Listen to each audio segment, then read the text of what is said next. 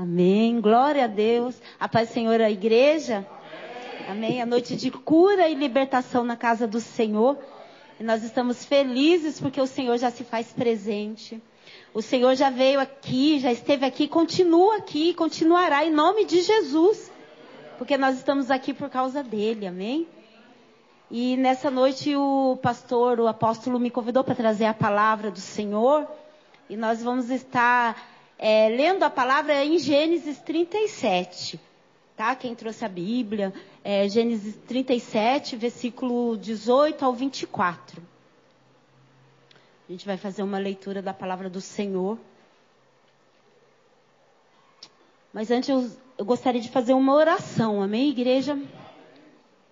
Para que o Senhor venha manifestar da tua vontade, dos teus dons e que o Espírito Santo tenha liberdade de agir no nosso meio, amém? Porque onde há o Espírito de Deus, ali há liberdade.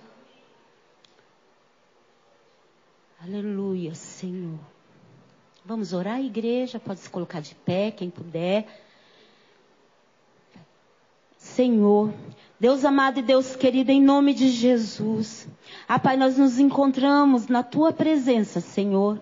E a Tua palavra, Senhor, ela é fiel, ela é digna, Senhor. Então nessa noite nós estamos aqui, não com as forças humanas, mas porque o Senhor nos capacita todos os dias a estar diante de Ti, meu Pai. Pai, que nessa noite essa palavra seja cura, libertação, meu Pai. Que ela venha atingir, Senhor Jesus, os seus objetivos. Pai, trata os corações aqui presentes, Senhor. Trata a minha vida, Senhor Jesus. Ah, Pai, nós queremos sentir a Tua presença, Senhor. Nós queremos aprender mais de Ti, ó Pai. Então nessa noite, Senhor Jesus, toma, Senhor, aquele irmão que ainda não conseguiu chegar também, Senhor Jesus. Visita, Pai, a cada um deles. O Senhor sabe, Senhor, a necessidade necessidade de cada um, de cada filho seu. Então nessa noite eu quero clamar, ó Pai, por esse Senhor Jesus que não conseguiram estar presente aqui na tua casa, Senhor. Que ele venha ser alcançado, que a tua boa mão esteja estendida sobre eles também, sobre as nossas casas, Senhor Jesus, sobre os nossos filhos, ó Pai. Em nome de Jesus, Pai, nós repreendemos tudo que não provém do Senhor, todo pensamento contrário, Senhor Jesus, todo aquele que veio para roubar, matar matar e destruir, Senhor Jesus, que ele venha ser repreendido agora em nome de Jesus, porque a tua palavra, Senhor Jesus, ela é semente em terra boa, Pai. E nós estamos aqui porque nós viemos semear a tua palavra e ela vai frutificar para a honra e glória do teu santo nome. Amém? Amém. Glória a Deus. Aleluia, Senhor. Então vamos fazer a leitura, é Gênesis 37, 18. Nós vamos falar um pouquinho da vida de José. José do Egito, né? Que não era do Egito, mas ele foi parar no Egito. E teve um propósito muito grande na vida desse homem, porque o Senhor ele chamou ele desde pequeno para uma obra tremenda e José sabia muito bem o que o Senhor tinha para ele. Mas as coisas não foi fácil para José. Todo mundo conhece a história de José. Então eu queria ler esse trecho da palavra do Senhor. De longe o viram e antes que chegasse, conspiraram contra ele para o matar. E dizia um ao outro: Vem lá o tal sonhador. Vinde, pois agora matemo-lo e lancemo-lo numa dessas cisternas e diremos: Um animal selvagem o comeu e vejamos em que lhe darão os sonhos. Mas Rubem, ouvindo isso, livrou das mãos deles e disse: Não lhe tiremos a vida. Também lhe disse Rubem: Não derrameis sangue, lançai-o nessa cisterna que está no deserto, e não ponhais mãos sobre ele. Isso disse para o livrar deles, a fim de restituir ao pai. Mas logo que chegou, José e seus irmãos despiram-no da túnica, a túnica talar de mangas compridas que trazia. E tomando-o, lançaram na cisterna vazia, sem água. Amém? Aqui conta o um resumo da história. Pode se sentar, os irmãos. Aleluia. Aqui é um resumo do que foi a vida de José, do que foi o ministério de José. As coisas para José não foram fáceis. E o Senhor falou comigo através de uma palavra, ele falou sobre o poço de José. A cisterna que José foi lançado. No poço ali, José teve que passar a sua maior luta quando ele foi lançado naquele lugar. Então, ali no poço, quando nós nos encontramos também na mesma situação, quantos de nós já não passaram, já não achou que chegou o fim, que estávamos no fundo do poço? José um dia também pensou ali que ele chega ali para ele seria o fim.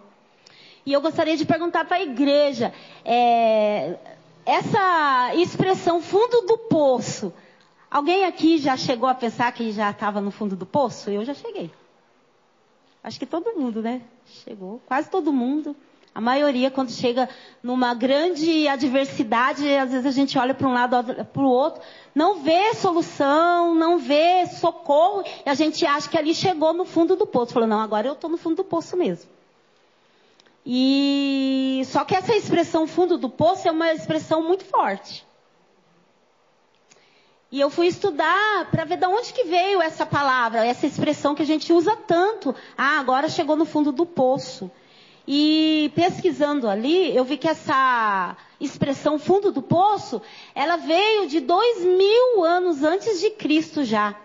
Onde os prisioneiros que eram capturados naquela época, eles eram lançados, eles não eram lançados em prisões.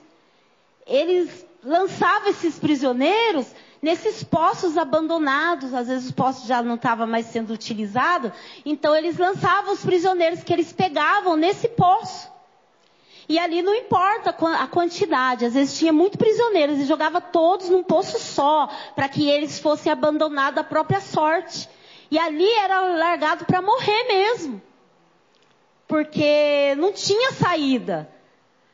E quando eles lançavam uma pessoa no poço, eles já tinham certeza que a pessoa ali não ia sair mais. Então veio essa expressão, fundo do poço. Quando nós chegamos no auge do sofrimento, no auge do limite, e que a gente acha que não vai ter mais jeito.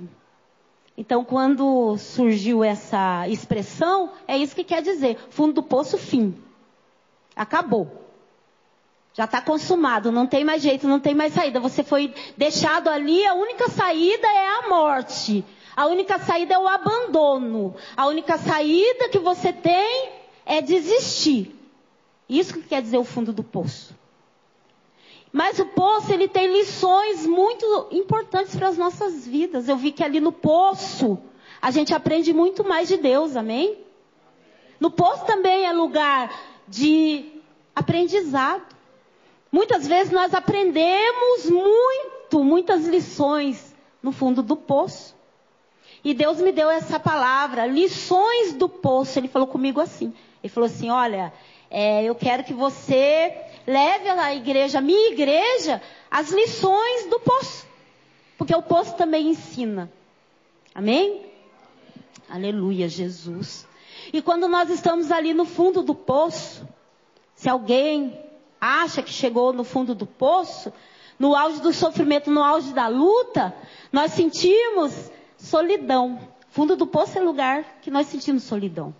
Muitas das vezes nós estamos ali e sentimos que estamos sozinhos, olha para um lado, olha para o outro, a gente não vê o socorro, não vê ninguém, não vê a solução, fala, meu Deus do céu, e agora? Eu estou sozinho nesse lugar, eu fui largado, abandonado para morrer no fundo do poço, eu não estou vendo. Aí a tristeza toma conta do coração da gente. É comum, é comum a tristeza tomar conta quando você chega numa batalha, numa luta que você não vê solução, você não vê saída, você até quer reagir, mas você não consegue, não tem nada que te impulsione a pensar que vai ser alguma coisa diferente. Aí você acha que ali vai ser o seu fim. Aí a tristeza toma conta, porque você se sente só no fundo do poço. Nesse poço tem solidão. Nesse poço ele tem tristeza. Nesse poço tem desesperança. E José sentiu tudo isso, queridos. José não era diferente de nós, não. Ele tinha um chamado. Você não tem um chamado? Aqui não tem pessoas que têm a promessa do Senhor? Então, ele também tinha. Mas ele tinha convicção daquilo que Deus tinha para ele. E mesmo ele convicto daquilo que o Senhor tinha na vida dele, porque José ele foi um sonhador, ele tinha o dom de interpretações. Ele tinha um dom poderoso que vinha da parte do Senhor.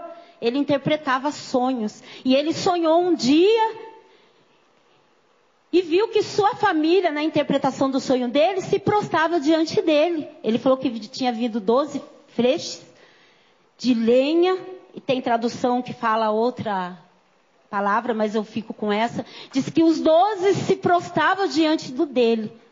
Aí o segundo sonho de José, ele viu o sol e a lua e as doze estrelas, né? Onze, doze estrelas, eram os irmãos dele se prostrando diante dele. E nisso o pai dele ouviu esse sonho e falou assim, ora.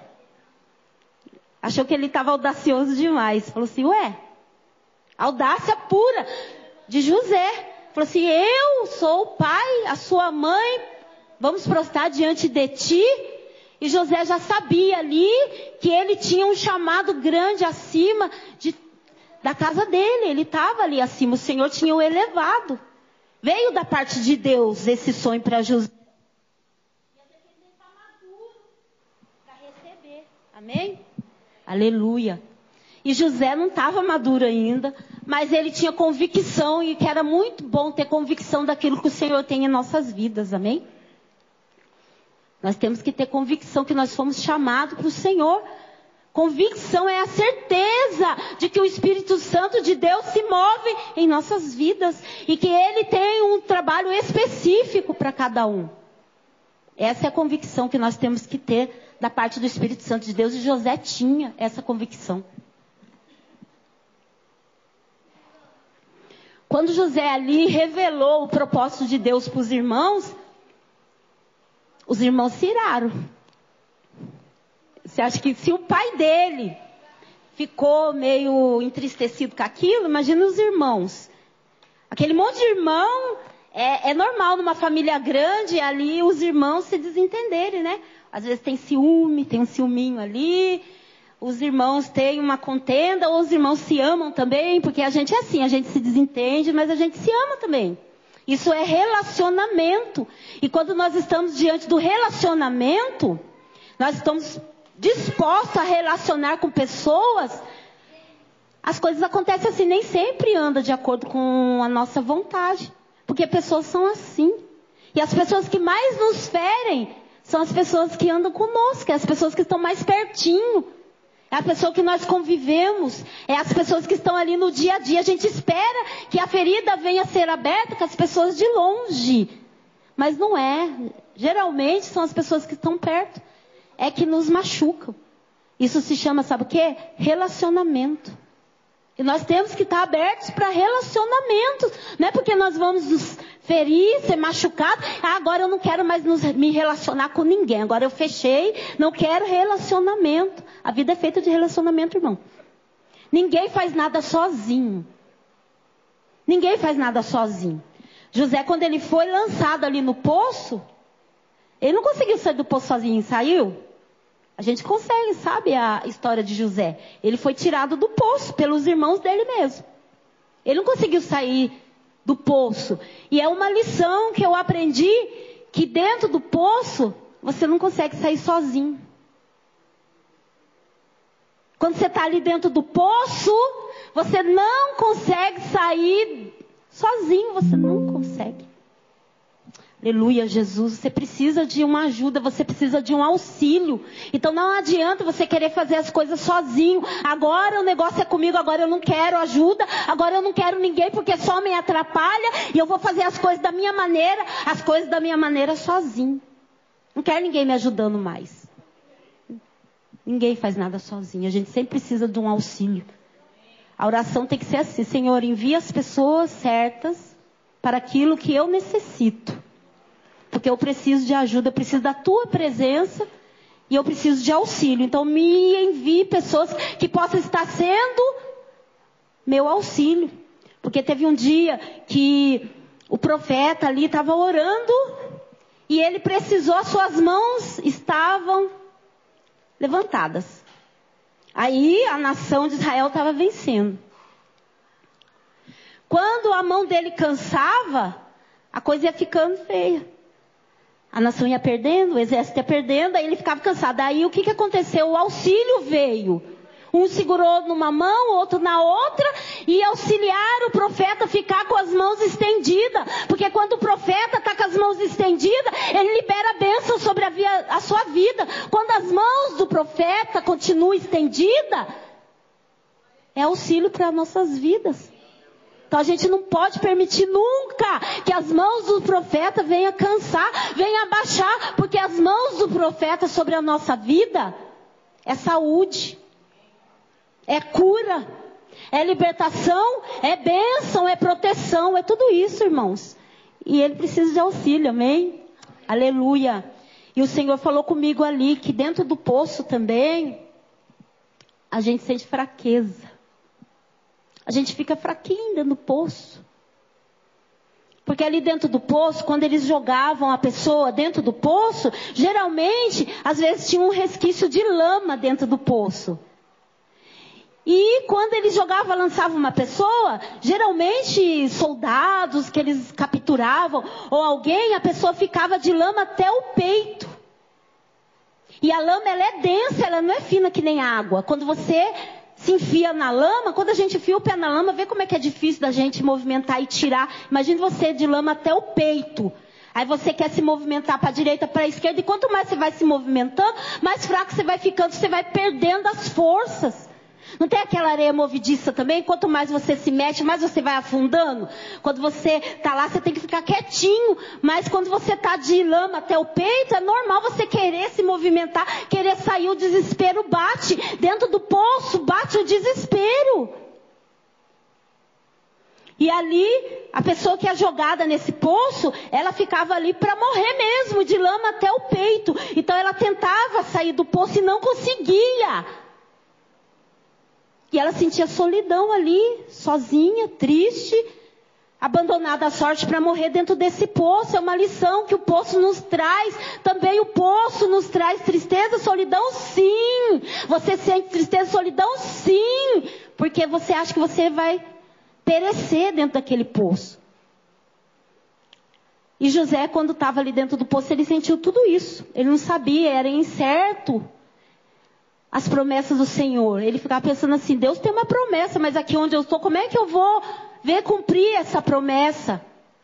Nesse estado que eu me encontro, como é que eu vou ver a promessa do Senhor cumprir sobre a minha vida? Você tem uma promessa do Senhor e você não está vendo como essa promessa vai manifestar na tua vida. Porque você está olhando para você, você está olhando para o poço. Você ainda está dentro desse poço. Mas é normal, irmãos, tá? O Senhor ele entende, o Senhor ele compreende a nossa limitação. Nós temos limitações. Nós somos seres humanos limitados. E limitado é só ele. E ele capacita para que nós possamos aguentar, suportar o poço. Amém? Assim como José ele suportou o poço. E ali também uma coisa que eu reparei, o desequilíbrio emocional toma conta da vida da gente quando a gente está no poço. Quando nós somos lançados, quando nós caímos, quando nós somos deixados, a gente sente um desequilíbrio emocional.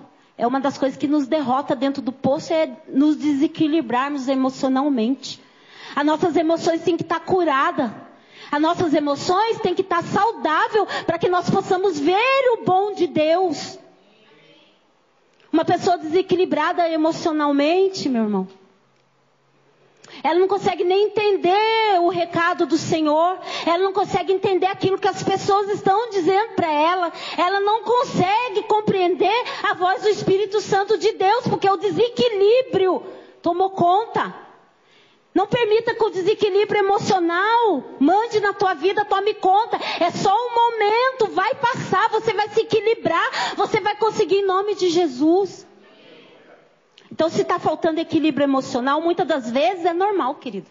A gente vai passar pelo desequilíbrio emocional. A gente vê as nossas emoções assim, toda chacoalhada, e você não sabe mais nem o que você está sentindo. Se é alegria, se é tristeza, tem hora que aquela coisa mistura. Uma hora você está dando risada, daqui a pouco, cinco minutos depois, você já está chorando, lamentando.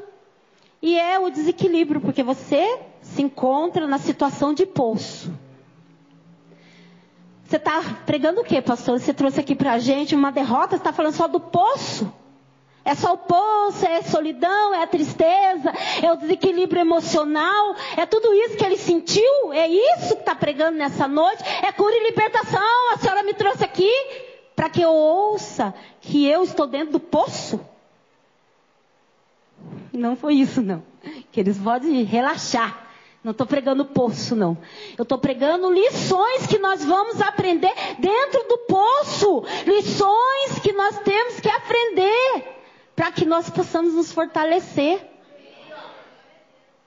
Porque às vezes é na hora do poço que nós conseguimos ver mais adiante, é só adiante, às vezes de uma situação de, difícil, terrível, que nós vamos despertar para aquilo que o Senhor tem para as nossas vidas.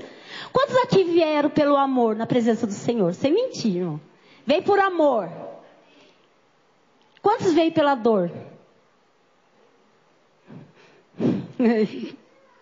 Então, a maioria, infelizmente, nós somos assim, nós esperamos a coisa ficar cruel para a gente correr para a presença do Senhor e quando tinha que ser ao contrário, né? Quando está tudo bem, nós continuarmos glorificar ao Senhor, nós continuar no nosso, nós continuarmos, né? Na nossa posição, nós continuarmos ali, está tudo bem, glória a Deus, eu continuo te louvando, Senhor, porque são momentos que passam.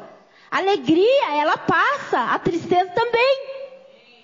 São momentos que nós temos que aprender a aproveitar na presença do Senhor. Porque aquela alegria maravilhosa, aquela alegria que enche nosso coração, que enche nossa vida, ela não dura para sempre. Mas uma coisa boa é que a tristeza também não. Então são os momentos que nós vamos passar.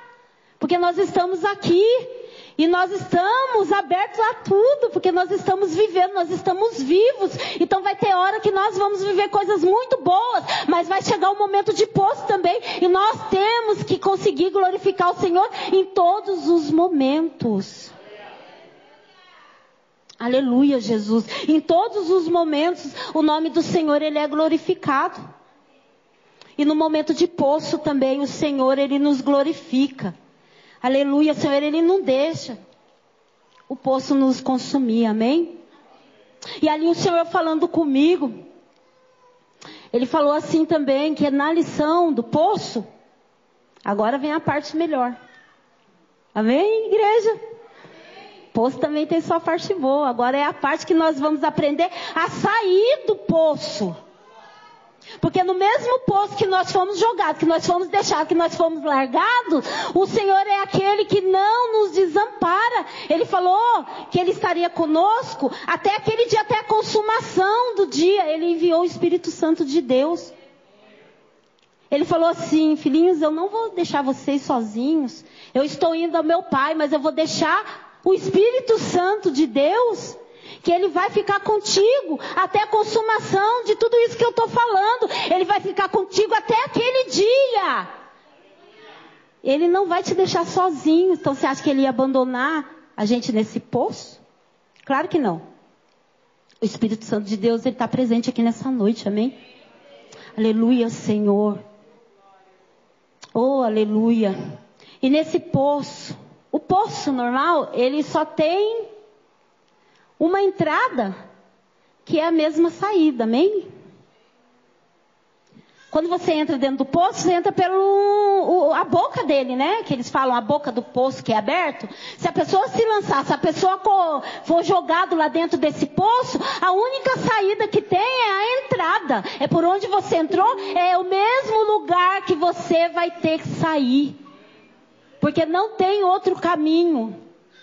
Não tem outro lugar. Você vai ter que fazer o caminho reverso para que você possa sair dessa situação. O que, que te trouxe até aqui? O que, que aconteceu aí na tua vida que fez você ficar, achar que você está na situação de poço? Você vai ter que fazer o mesmo caminho. Você vai ter que fazer o caminho reverso. O lugar que você foi ferido vai ser o lugar que o Senhor vai curar. Os psicólogos eles falam assim, que não tem cura no lugar que você foi ferido. Que você não é curado no mesmo lugar que fizeram a ferida. Não tem cura aonde foi causada a doença. Eu estudando ali de psicologia, porque eu estou tentando é, uma bolsa de psicologia. Eu queria fazer direito, mas eu me apaixonei pela psicologia de uma tal forma que eu estou tentando uma bolsa de psicologia. E os psicólogos ali falam que você não permanece na cura no lugar que você foi ferido. Se você foi ferido aqui, você não é curado naquele lugar. Mas eu vi que na palavra do Senhor, Ele tem essa promessa que no lugar que você foi abatido, você vai ser curado. No lugar que você caiu, você vai se levantar em nome de Jesus. Porque os inimigos, eles vão ficar frustrados. Ele não fala assim, lembra de onde caíste? Volte às primeiras obras. Né, onde você caiu que fala a palavra do Senhor. Então, o lugar que foi feita a ferida, eu profetizo sobre sua vida, nessa noite, sobre a minha vida. O lugar que você foi ferido, o lugar que você foi abatido, é o lugar que você vai receber a cura. E as pessoas, elas vão testificar na tua vida que o Senhor é o Deus que te levantou. Porque é o Senhor que cura, às vezes o Senhor abate, mas o Senhor também exalta. O Senhor machuca, mas o Senhor também permite que a ferida venha a ser restaurada. Amém?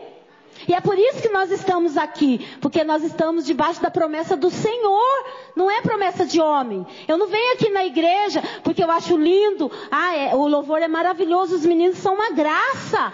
Mas eu venho aqui porque a presença do Espírito Santo através desses meninos, ela é real e ela me impacta. Então eu venho aqui porque eu quero receber isso também. Nós não viemos aqui na presença do Senhor porque o apóstolo, ai que lindo, maravilhoso, ai que homem maravilhoso. Não, é porque o Espírito Santo, através da presença dele, faz tudo ficar muito melhor. E a gente vem ser impactado por essa presença, amém? Aleluia. É muito bom estar na presença do Senhor. É muito bom estar ali com os irmãos, não é? A gente se sente às vezes sozinho e quando você tira um tempo e fala assim, eu vou para a igreja ter ali com meus irmãos, é uma benção, você já sai diferente, porque é gostoso. Só de você sentar aqui e ter companhia é muito bom. É muito bom. E você está no melhor lugar, queridos. Que é na casa do Senhor, é na presença de Deus. Aleluia. E ali nesse poço que eu é, estou trazendo essa noite para vocês, o poço, a mesma saída é a porta de entrada. A porta de entrada é a porta da saída. E quando você está ali no poço, só tem uma visão de ótica para gente, amém? Não tem para onde olhar. Você tem que olhar para cima. A situação no poço te obriga você a olhar para cima. E a palavra do Senhor diz em Salmo 121: Olharei para onde? Para o monte de onde me vem o meu socorro. O meu socorro, ele vem do Senhor Jesus. O teu socorro não vai vir das minhas mãos, o teu socorro não vai vir de nada, o teu socorro vai vir das mãos do Senhor. Porque nessa situação que você se encontra, ela, o Senhor está te obrigando a olhar para cima. É o único lugar que você vai olhar, você vai permanecer olhando para os montes, que é de lá que vai vir o teu socorro. Então você vai olhar para o alto, para as coisas que vêm do alto. Não deixe as coisas que estão baixo as coisas que estão abaixo de você, abaixo do nível espiritual, atrapalhar a sua comunhão com o Senhor, atrapalhar que você venha receber do Senhor. Olha as coisas que estão de nível elevado. E a gente só consegue enxergar quando a gente olha para o alto. Porque se nós ficarmos olhando para trás, olhando para baixo, nós esquecemos das coisas que vêm de cima. Porque as pessoas, o mundo está aí para nos frustrar, para dizer que nós não temos condições, para dizer que nós não vamos conseguir, para dizer que nós não somos capazes, para dizer que nós não vamos viver, nós vamos morrer com essa enfermidade, para dizer que a porta não vai se abrir porque você não tem capacidade. O mundo está aí, as coisas são assim. Mas o Senhor diz nesta noite: olha para mim, sou eu que sou o consumador da tua fé, sou eu que faço novas todas as coisas. Aprenda a andar novidade de vida, tenha novidade para contar. Ande de glória em glória, de vitória em vitória, avançando. Paulo falava, fala na palavra dele. Eu deixo as coisas que para trás ficam, eu avanço para as coisas que estão diante de mim, porque eu sigo em direção ao alvo. E esse alvo o que, que é?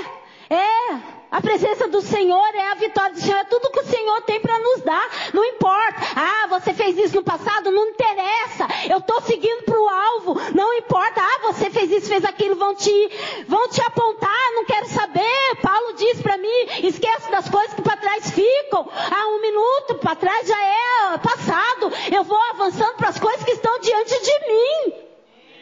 Aprenda. Aprenda isso equilíbrio emocional. O inimigo quer nos desestabilizar emocionalmente. E muitas das batalhas nós perdemos porque ele está conseguindo desestabilizar as nossas emoções. Nós temos que nos equilibrar. Pessoas equilibradas, moderadas na presença do Senhor.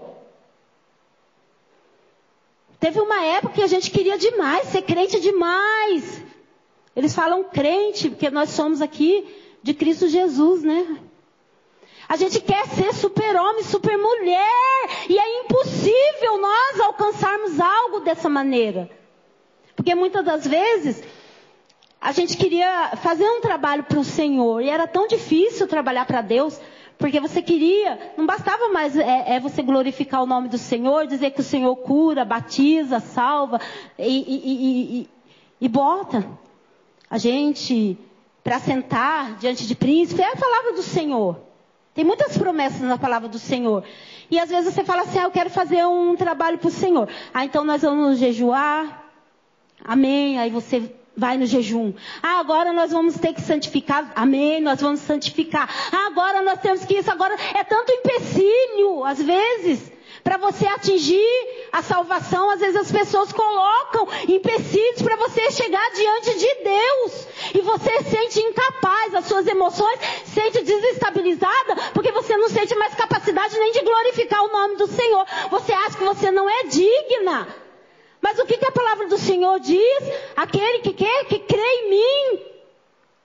Aquele que aceitou o sacrifício. Aquele que foi batizado esse será salvo, a salvação, mas nós temos que buscar pessoas para ser salvo e não dificultar. A gente tem que abrir a porta do céu para as pessoas e não abrir a porta do inferno, facilitar a entrada para o reino. E tem gente que dificulta a salvação. Dificulta você servir ao Senhor, põe dificuldade na sua vida, não permita isso na tua vida, irmãos. Não permita isso, porque o Senhor não quer. Ele não quer super-homem, super-mulher, super-crente. Ele quer pessoas com o coração quebrantado. Pessoas dispostas a estar tá levando a palavra dele.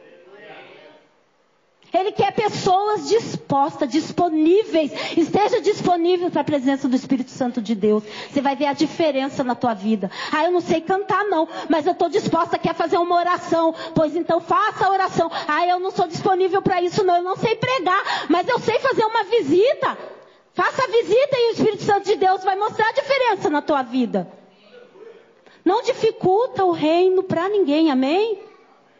Eu já fui uma dessas que dificultava o reino na vida dos outros, porque a gente ficava sempre exigindo, ah não, ah não, não tem unção, ah não, não, não, não tem chamado, ah não, não, não, não, sabe, botando, achando que nós somos melhores do que as pessoas. Não estou falando de vocês, não, estou falando de mim, viu, irmão? Porque quando Deus fala, Deus fala comigo primeiro. Eu estou falando aqui das coisas que eu vivi, eu estou me expondo aqui.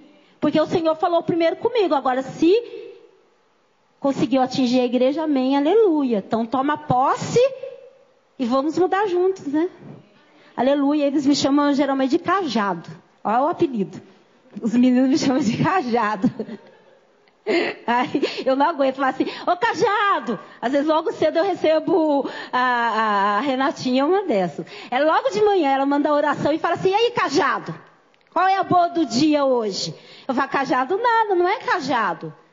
Não é cajado, o Senhor, Ele usa da maneira que Ele quer. Aleluia. Deixa eu ver a hora, gente. 9 e 12. Ele usa da maneira que ele quer. E geralmente eu gosto de pregar as minhas experiências. Então quando eu estou pregando, estou falando, é porque Deus trabalhou isso comigo. Geralmente quando eu estou pregando é porque eu fui a fulana que fez isso. E o Senhor me consertou. E o Senhor brigou comigo. E o Senhor me colocou no poço ali para que eu possa estar tá aprendendo. Para que eu possa estar vendo a vontade do Espírito Santo dele. E a gente vai aprendendo isso. Faz tanto tempo que nós servimos ao Senhor. Eu conheço o Jefinho ali, aquela benção ali, e a Isabelle. Eu conheci os dois quando, nossa, muito tempo, né, Isabelle? Os dois acho que eram namorados.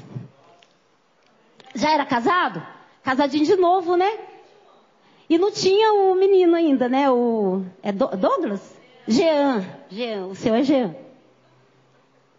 Não tinha o Jean ainda. Aí, aí o pastor Eduardo nem se fala, né? Tempo do Ronca, que eu conheço ele muito tempo. Ele nem tá aí, deixa ele, deixa ele ouvir não. Então a gente ali fazia a obra junto. E tinha o um ministério de louvor, né? Nós participávamos ali do ministério de louvor e era um mistério só aquilo, gente. Era muita gente, né, Jefim? Era músico para todo lado, era os Beck para todo lado, né? Dava uma brigaiada, não é, Jefim?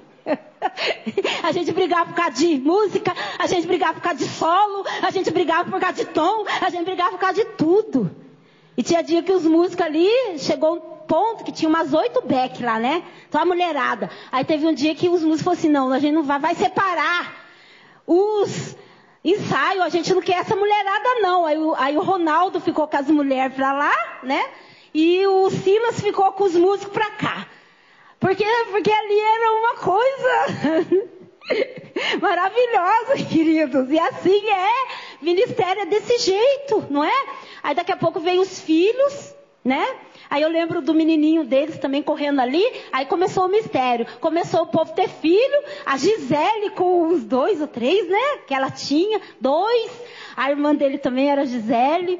Ela vinha com dois, a Isabelle vinha com dela, e aquele mistério glorioso da igreja. As criançadas já não deixavam mais a gente fazer o trabalho, ficava correndo, mexendo em tudo, e assim foi acontecendo na vida. E hoje, olha que benção, eu vi o menino do Jefinho aqui, é a cara dele. Eu falei, gente, parece que eu tô vendo o Jefinho lá atrás, e foi tão glorioso, foi tão gostoso. Eu vi ele tocando aqui o violãozinho dele, eu falava assim, nossa gente, parece que eu tô revivendo o Jefinho há anos atrás, agora eu tô vendo o filho dele. Olha que bênção! E nós conseguimos permanecer, né, Isabelle? Foi trancos e barrancos, mas estamos aqui. E o Senhor preparou esse ministério. Nós nos reencontramos de novo. E tem que ser E nós estamos avançando para o alvo. O que, que a gente vê isso? Que eles estão avançando para o alvo. Nada parou. Porque nós estamos aqui juntos, então não parou. Conseguiu e nós vamos conseguir até aquele dia. Nós vamos seguir até aquele dia. E eu acompanho eles na rede social. A Isabela ela faz aniversário no mesmo dia que eu. Então é uma coisa louca nós duas. Quando dá o aniversário uma da outra, a gente já, ó, oh, Isabelle, é hoje. Só que acho que eu tenho uns 10 anos a mais que a Isabelle, muito mais, eu acho. Nem vou falar que ela era uma mocinha, ela é mocinha, e eu já era bem madura na presença do Senhor ali no meio do ministério, eu era a mais velha, não, a Glória era mais velha, mas eu era uma das mais velhas, mas porém eu era uma das mais maluquinhas, gente. Como que pode? Não tinha maturidade zero. É verdade, eu confesso aqui, em nome de Jesus. Eu não tinha maturidade nenhuma, eu ria com os meninos, eu fazia pior que eles, por isso que o pastor Eduardo fala. O Balmã ali? Ai, Jesus, oh. Balmã, olha, o Balmã aprontava muito. Eu vi a menininha dele, eu falei para ele, a esposa dele tá aí. Falei assim, agora eu vou descontar o que o Balmã fazia. O Balmã pegou o, o João Paulo uma vez. Vou contar, Balmã, vou contar. Vou contar. Eu deixei, depois de um culto, abençoado na presença do Senhor, eu deixei o João pequenininho lá na casa da Rosilene. E ali estava o Israel, o Balmã e o neto da Renata, estava também o netinho, e estava o Israel Vitor. E aí eu fui na farmácia, falei assim, ó, vocês têm, fica aí com o João Paulo um pouquinho, botei ele no, no bebê conforto, que eu já vou na farmácia comprar um remedinho para ele já volto. E fui correndo. Quando eu cheguei, a casa estava vazia. Eu falei, ué, cadê os abençoados? Sumiu todo mundo. Olhei para a garagem, sumiu o carro também. Eu falei, misericórdia. Ninguém tinha habilitação. Falei, era tudo criança. Eu falei, meu Deus do céu, o Balmã, ele dirige Deus de, das fraldas. Eu falei, só pode ser o Balmã. Eu falei, meu Deus do céu, gelou. Eu falei, cadê essas crianças, meu Deus do céu? Aí eu olhei, não, não, não conseguia. Ligava no celular, ninguém atendia. E o carro sumiu, aí eu liguei pro pastor Eduardo. Falei, pastor Eduardo do céu, já liguei chorando. Falei, sumiu todo mundo. Aí eu já entrei ali no lugar do Espírito Santo, já com gemidos inexprimíveis ali. Ai, meu Deus, sumiu todo mundo. Como sumiu, Cris? Sumiu, sumiu o carro, sumiu o Balmã, sumiu todo mundo. Fez sumiu o João. Que é o pior, ele sumiu no, no, em tudo, não sei onde que esses meninos foram. Fez levar o menino. E foram de carro, pessoal. Eu falei, meu Deus, onde eles foram? E nós ali, e o pastor Eduardo ligando, e nós ligando. Eu falei, meu Deus do céu, que angústia! Que angústia esses meninos. Daqui a pouco chega. Balmã com uma pizza. Do Augusto. O João na cadeirinha. O neto, Israel Vitor, tudo dentro do carro, gente. Eles foram comprar pizza e ainda levaram o bebê junto. Aí o pastor falou assim: que que é isso, gente? Eu falei, você achou, pastor? Foram comprar pizza com o bebê, pegaram o carro da Rosilene e foram. Aí outro dia eu estava lembrando disso e a vida foi acontecendo. Agora eu vejo ele lá com a neném dele. Ainda brinquei, falei, ai Valmã, agora eu vou comprar pizza com a sua neném sem te avisar. Vou devolver. Mas é assim, é de glória em glória e de vitória em vitória. Você acha que não teve o poço na vida desses meninos?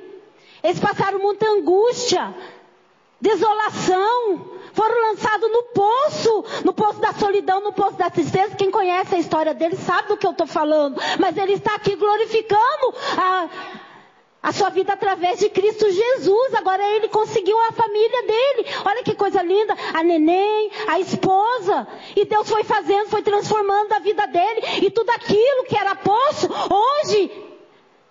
Aleluia é sobre a vida dele o Espírito Santo de Deus. É assim que o Senhor faz, Ele transforma as pessoas, Ele tira do poço e coloca para sentar na mesa com príncipes. E isso eu aprendi dentro do poço, a ver a transformação do Espírito Santo de Deus através do tempo, através de estar caminhando. Por isso que é importante, você estar unido na videira, você está no lugar. Marcelo também, né? Marcela Giovana também, é, eu conheci ela lá atrás também. O menininho dela, esse que toca, né? O menininho, para mim é menininho todo mundo, porque eu conheci tudo bebê, ele também.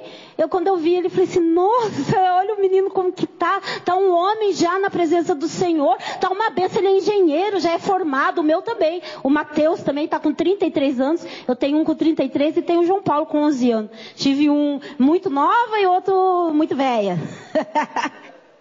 Então eu tenho essa diferença. Eu tenho um de 11 e tenho um de 33 anos para a glória de Deus. O meu também é músico. O Mateus ele não está fazendo a obra na presença do Senhor, mas eu oro, eu vejo porque tem uma promessa sobre a vida do Mateus. Então quando eu vejo o ministério de Deus reunido aqui, eu vejo a guitarra dele tocando já pela fé. Eu falo, meu filho vai estar aqui também, com o Jefinho, com o Balmã, com todo mundo, porque sobre a vida dele também tem uma promessa. E eu creio que ele vai estar aqui também, em nome de Jesus, igreja. Então, a última missão, lição do poço, para encerrar, não está encerrando.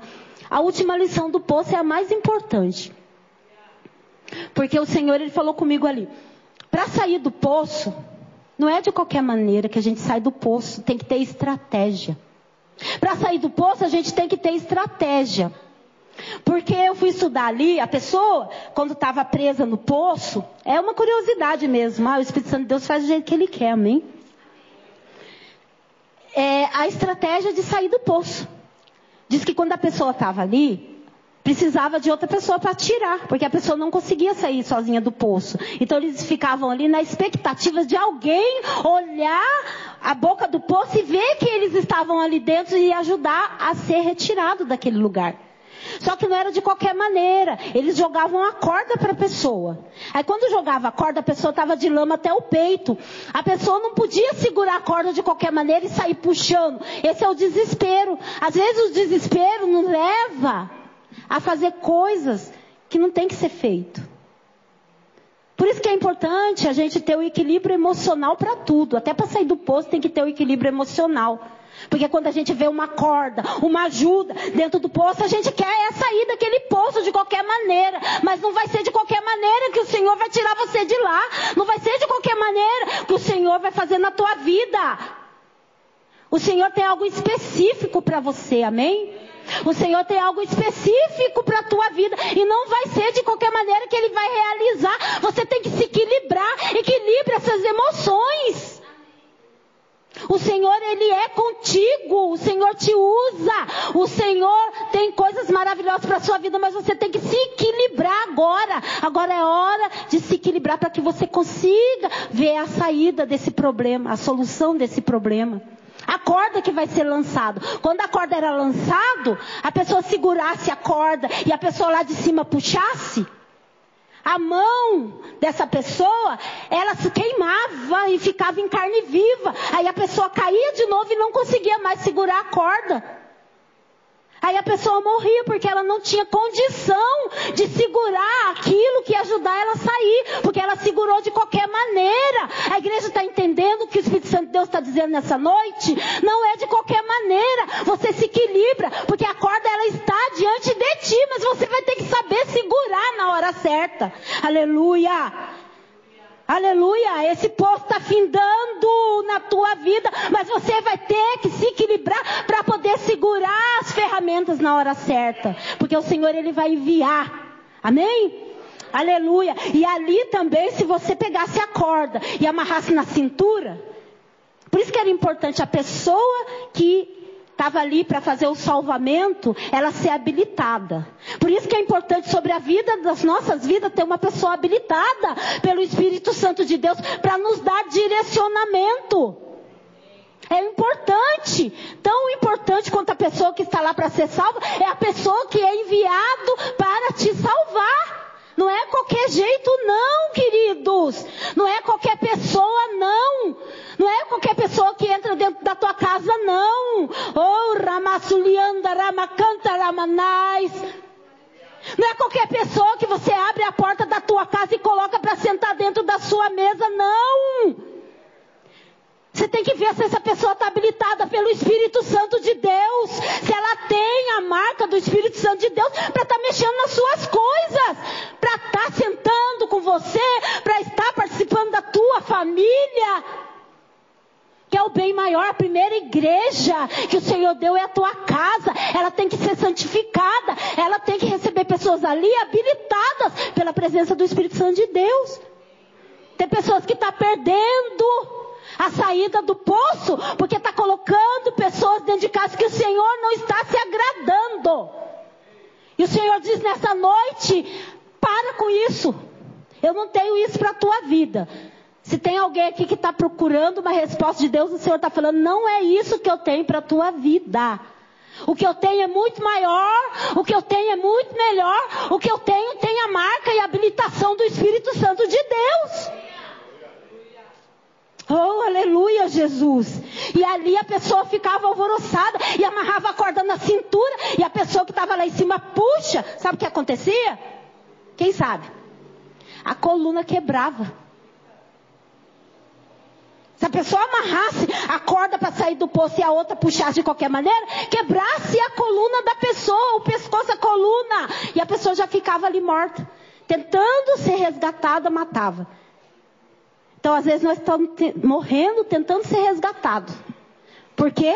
Porque quem está nos matando é pessoa que não é habilitada pelo Espírito Santo de Deus, amém? São aquelas pessoas que não foram enviadas por Deus e nós não estamos tendo discernimento de falar não. Falar, a gente tem que aprender a falar não. Sabia? Tem pessoas que não sabem falar não. Eu não sabia falar não. E diz a palavra do Senhor que é pecado quando a gente fala, o nosso proceder tem que ser o quê? Sim, sim, não, não. O que passar disso provém do maligno. Então, se você falar sim e no seu coração a resposta é não, você está pecando. Porque você está querendo falar não. E você está falando sim, concordando com tudo, e aquilo está te matando, te levando para o fundo do poço, te atrasando a sua vida, atrasando suas bênçãos, e você está concordando, queridos. Aprende a falar não. Aprende a dar limites. Sabe o que eu aprendi na minha vida? Quando você começa a dar limites, aí você vê quem está com você. Porque as pessoas não querem limites, não. Elas querem te usar, a tua utilidade. Quando você for útil, falar sim, sim, sim, sim, elas estão com você. Quando você começa a pôr limite aí, já começa a colocar você. Você é chata, já não dá mais para andar com ela, que ela está diferente. Não, você não está diferente. Você aprendeu a falar não na hora certa. E só vai permanecer com você aqueles que são habilitados pela presença do Espírito Santo de Deus. Não tenha medo de perder pessoas, queridos. Não tenha medo de perder pessoas que não estão habilitados pelo Espírito Santo de Deus. Não é todo mundo que vai sentar na tua mesa. Não é todo mundo que vai comer com você. Não é todo mundo que vai aguentar a caminhada com você. Precisa ter a habilitação do Espírito Santo de Deus. Precisa ter a marca do Espírito Santo de Deus. Amém? Aleluia, Jesus. E ali, irmãos, para poder ser salvo do poço, como que é, pastora? A pessoa que é habilitada, ela joga a corda para você e você vai amarrar aqui embaixo dos braços, né? O lugar? Aqui no sovaco, isso aí. Ô oh, glória! Então você vai pegar aquela corda, diz que a maneira certa era essa. Você, ele manda com um laço, você coloca embaixo dos braços aqui e a pessoa vai te puxando. E ali você vai subindo, vai vendo a claridade chegando e o poço ficando pequeno, pequeno até a hora que você é resgatado. Aleluia! Você é resgatado do poço por uma pessoa habilitada que sabe o que está fazendo na presença do Senhor. Porque o Salmo 91 ali diz: aos seus anjos dará ordem ao teu respeito. O Senhor nessa noite Ele está liberando, Ele está dando ordem ao teu respeito, para que tudo vá bem com você. Ele está levantando pessoas, Ele está incomodando pessoas, para lembrar de você nesse poço. Aleluia. Jeremias ali foi lançado no poço também, porque ele estava fazendo a vontade do Senhor. Não pense que o poço é só para quem é desobediente, não. O poço também é para quem faz a vontade do Senhor. Muitas das vezes nós somos lançados no poço porque você está fazendo a vontade do Senhor. Muitas pessoas vão te deixar na beira do caminho porque você não concordou com o erro. Você quis seguir adiante o que Deus determinou na tua vida. E ali você vai ser lançado no poço.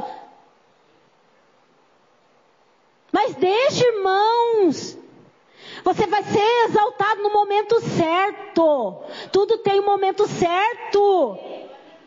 Tem a lei da semeadura. Deixa que as pessoas semeiem lixo na vida delas. Deixa. Você continua semeando coisas boas.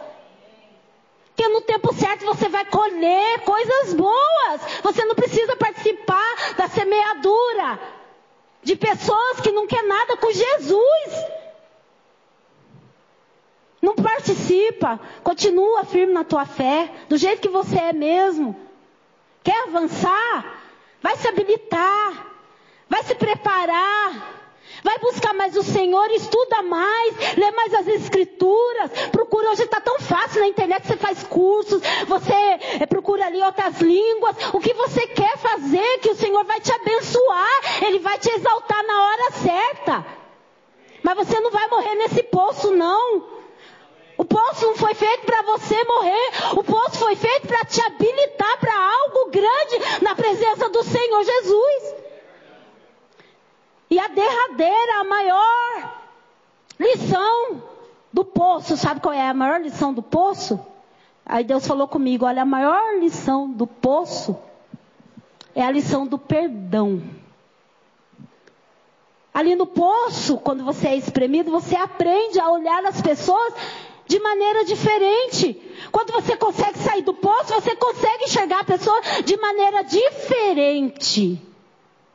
Ah, pastora, mas eu não quero perdoar agora, né? Eu não estou sentindo no coração. Eu não senti no coração que tem que perdoar aquela pessoa, não. Então vai passar 5, 10, 20 anos e você está ali com aquele sentimento que está te trazendo para trás, aquele sentimento que está provocando a derrota na sua vida, aquele sentimento que está pesado, porque o Senhor diz que o fardo dele é leve. E, e, e, o perdão não é um sentimento. O perdão é uma atitude, é uma escolha. Você escolhe perdoar a pessoa. Você escolhe não levar adiante aquele agravo. Ai, você é boba. Muitas vezes falaram isso para mim. Ai, você é tão trouxa. Meu Deus, você é trouxa mesmo. Não, não sou trouxa, não. Eu sei o Deus que eu sirvo. E eu sei o que eu estou plantando. Deixa as pessoas falar que você é trouxa. Você vai perdoando, você vai esquecendo. Você vai avançando. Você não é trouxa, você é esperto. Você está tirando o fardo das suas costas e lançando em cima da pessoa. Ela que carrega o lixo junto com ela. Ela não vai te atrapalhar. Ela já te fez mal, ela já te feriu, ela já te traiu, ela já fez tudo que ela podia com você, ela já lançou você nesse poço. Deixa ela sozinha nesse poço. Esquece, irmãos. Decide perdoar. Perdoa não é conviver, não é sentar na tua mesa, não é andar com você, não é estar junto. Isso não é isso, perdão. O perdão é você pegar o lixo que jogaram em cima de você e jogar de volta para ela. E ela que se vire. Não leve essa carga com você que ela não é tua. Libera logo esse perdão antes que o Senhor venha naquele dia e você está ali encalacrado ainda com esse negócio. Tem coisas que já passou, gente, da hora. Já se foi, olha, muito tempo. Você deixou de viver coisas maravilhosas por causa desse sentimento que você traz com você, essa carga que traz com você. Está te atrapalhando de avançar na presença do Senhor. Libera logo esse coração, em nome de Jesus. Ai, pastora, mas eu não estou preparado. Não é preparado? Decida nessa noite, eu vou lançar todo esse lixo que lançaram na minha vida, porque eu quero avançar na presença do Senhor. Porque dessa maneira não tem como o Espírito Santo habitar. Não tem como. A palavra de Deus diz que a gente não tem que ter medo daquele que mata o corpo. Mas a gente tem que ter medo daquele que, além de matar o corpo, ele tem o poder de lançar a tua alma no inferno. E essa palavra tem dois sentidos. Já ouvi falar que esse é Deus, que tem o poder de matar e lançar sua alma no inferno. Mas Deus me deu uma revelação diferente. Diferente, porque o Senhor ele fala comigo assim, da maneira que Ele quer. Eu, o Senhor, estou ouvindo, estou anotando ali. E, e, e Deus falou comigo assim, ó. Tem pessoas que ela tem o poder de matar a tua carne, ela faz mal para você ela te fere de uma tal maneira, de uma tal intensidade, que você acha que você não vai sobreviver. E ela faz um mal tão grande para nossas vidas, para nossas almas. Só que o pior é que ela cria uma raiz de amargura no nosso coração.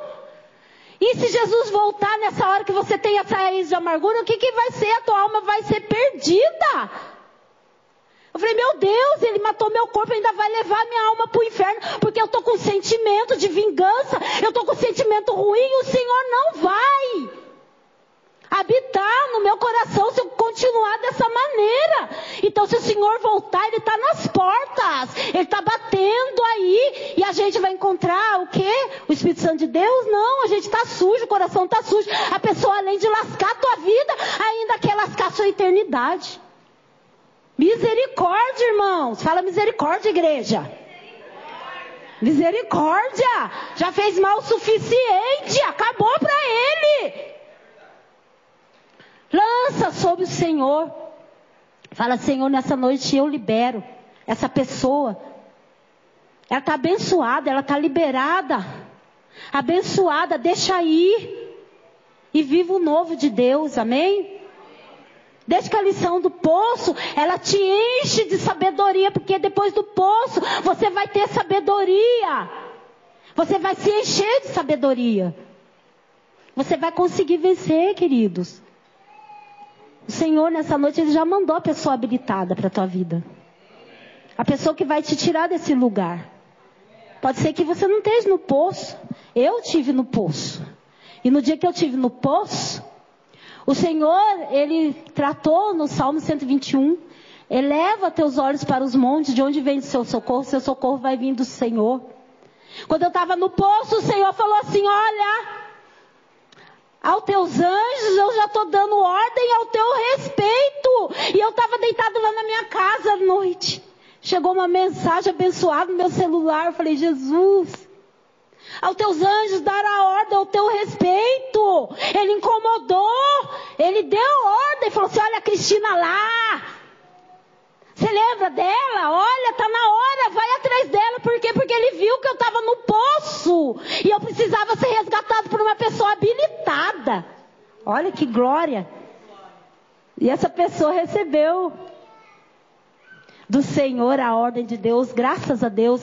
E essa pessoa foi usada na presença do Espírito Santo de Deus. O Senhor usou. A pastora Manu usou o pastor Eduardo, o apóstolo. Eu chamo ele de pastor porque já são muitos anos juntos. E na época ele era o pastor Eduardo, agora ele é apóstolo. Mas eu ainda tenho a mania de chamar ele de pastor, amém? O pastor Eduardo ali, ele recebeu a mensagem do Espírito Santo de Deus na, no 45 do segundo tempo, gente. Aí ele não mandou a mensagem, mas a Manu mandou. Ela pagou. Depois ela falou assim: não, eu vou insistir mandei a mensagem para ela e seja o que Deus quiser agora. Eu estava ali na minha casa numa prova tremenda. Precisando do resgate do Espírito Santo de Deus. Eu falei, Senhor, é só o Senhor na minha vida agora, nesse momento. E chegou aquela abençoada mensagem. Então, se vocês lembrar de alguém, em nome de Jesus, manda mensagem para essa pessoa, não importa não. Se a pessoa vai gostar ou não vai, a pessoa não gosta de mim, ah, não tem problema. Deus mandou, eu vou mandar, porque é de Deus. Foi o que chegou para mim. Aí foi assim um refrigério para minha alma. Eu briguei um pouco, lutei um pouco, mas eis-me aqui, estou aqui hoje, eu estou trazendo a palavra do Senhor, eu estou sendo levantada na presença do Espírito Santo de Deus. Eu sei que muito mais Deus tem para fazer, amém? Eu não fiquei no poço, eu não morri do poço. O Senhor enviou a corda, enviou a pessoa habilitada. Ele me resgatou, Ele vai resgatar você também, queridos. Creia, amém? A, a, a hora já é avançada. Eu vou estar encerrando o nome de Jesus. É isso que Deus quis que eu tratasse nessa noite. Eu não sei se foi o desejo do teu coração, mas com certeza o Senhor ele vai te levantar, porque hoje é noite de cura e libertação, ele trouxe aqui para você, para você ser liberto para honra e glória do Senhor. Dá para cantar um hino ainda, Jefinho? Dá, pastor? Dá? Dá para cantar? Então eu queria cantar uma música para estar tá encerrando, vamos? Aleluia, vamos? Quem está aí habilitado pelo Espírito Santo de Deus? Vem, gente. Deixa eu sozinha, não. Vem, Balman. Você roubou meu filho, agora vem. Né? né? Sequestrou Joãozinho. Comprar pizza agora? Tá aqui. Glória a Deus, aleluia, Jesus. Aleluia, Senhor.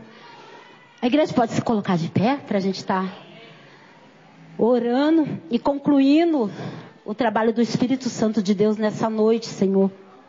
Aleluia. Quantos entenderam a mensagem do Espírito Santo de Deus? Você recebeu a mensagem do Espírito Santo de Deus? Que seja tremendo na sua vida, viu, irmão? Que venha frutificar, tá? Que seja semente em terra boa. Aleluia.